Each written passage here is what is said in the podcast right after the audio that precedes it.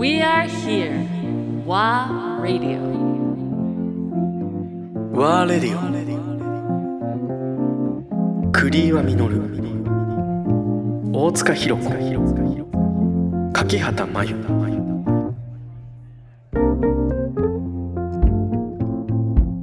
でもやっぱベースにこういうなんかなんとなく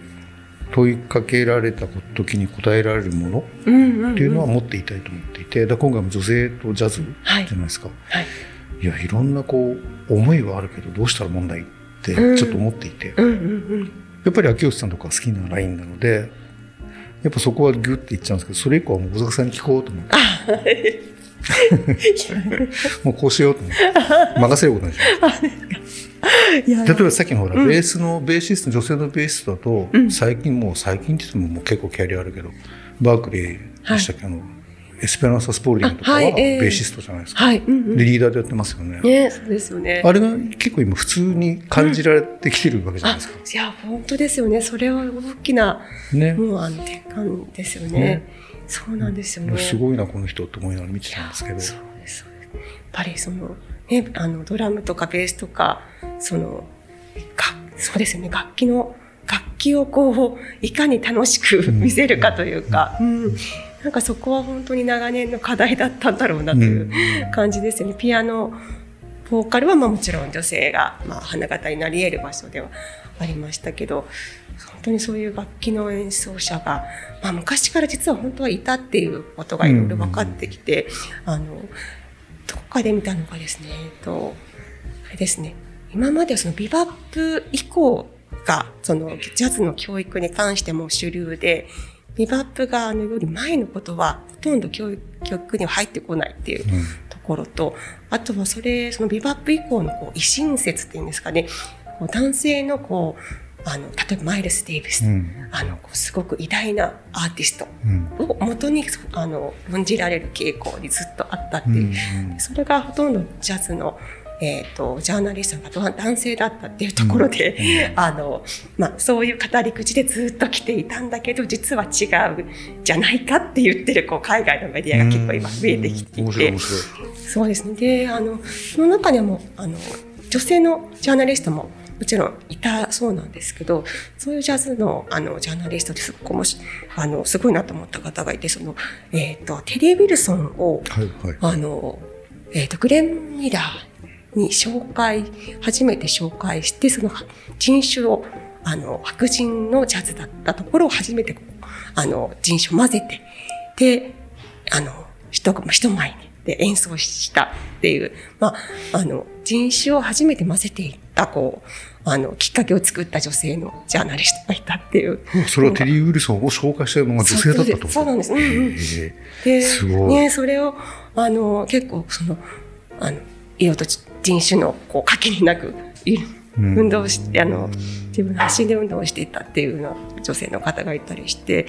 あ、ジャズのその人種の壁をなく、あの、していた方が実は女性の功績があったよっていうことがあったりとか、なんかこう、いろいろ、ね、その女性の貢献でジャズが、あの、すごく広がっていったってことは、あの、いろんなメディアで書かれていたりしますね。そうですね。そこもそこだけ広げてったら面白いですけどね。ジャーナリスト、ねジャズジャーナリストの女性とか拾うだけであそうですね。面白そうじゃないですか？ねなんかもう今女性の方が書いたそのあの、まあ、女性とジャズのあの書籍というのをすごく集めてるんですけど、まあなんかそそうですねやっぱり。まあ、やっぱり最近の動きはそういった書籍をもう一回引っ張り出してたとあのメアリー・ルイ・ウィリアムスっていう作曲の方がいるんですけど彼女の再評価ってものすごくて今、であのそのあのもちろんあの、えっとカウント・ベーシーとかデューク・エリントンとかそういうすごく結構誰でも知ってるようなあの男性の,、まあ、あの偉人はいるんですけどその中にメアリー・ウィリアムスっていうのがもう入っても当たり前のような存在なんですが、そこ入ってきてないのはなぜかみたいなところ、いろいろ海外のメディアが報じてて、であの彼女がそのあの結構シンフォニックジャズオーケストラってすごくいろんなパートであのクラシックとジャズを初めて混ぜた楽譜を書いていたんだけど、やっぱりその楽譜があのえー、と身近な方に盗まれてしまって、その、えー、と楽譜が残ってなくてもう再現できてなかったっていうような光景があって、なかなかその功績があの録音物に残っていないとかそういうところではなかなかこうあの有名になってなかったんじゃないかとかそういうところをまたこう掘り起こして紹介してで今の、えー、とジャズミュージシャンは結構若い方がそれを、えー、と演奏したりとかうん。して、トリビュートアルバム作ったりとかいろいろ今してましへえいいですね。たねそうなんですよね。えその時代にその彼女はリーダーとして楽団を率いてたってことですね、えっ、とそうですね。でコンポーザーだったコンポーザーです。基本的にすごくその作曲にすごく長けた方で、いろんなこう時代のジャズを作っていった、まあ、スイングからビバップからあのちょっとそうです。70年代はあの、まあ、ミックスされたうん。音楽を作っていたりとかもして、でなんかまああの途中であのあれですねあのか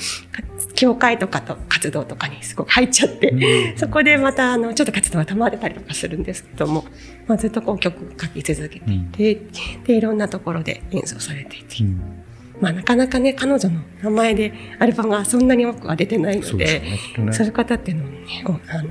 有名にはなりにくい。結局ビジネスとして見た時に名前が女性の女性の名前の作品がうん。ジャズだけじゃなくてこうマーケットに乗らないだろうって判断するビジネス側がいるわけじゃないですあか、はい、ね。結局。はい。例えばえっと何年代？70年代。ジミー・スコットってボーカリストもいて、うん。見た目は白人白人だったかな？要はおじいさんなんですけど、声は女性なんですよ。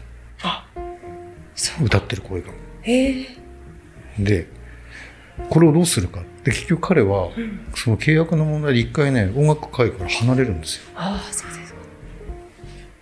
でもう最近もう多分亡くなってると思いますけどすごい素晴らしいボーカリストなんですけど一時それも日本でもバーって紹介されたんですけど、ええ結構メジャーにねええ。もう最近は名前聞かないですけど、ねあ、それも結局ビジネス側が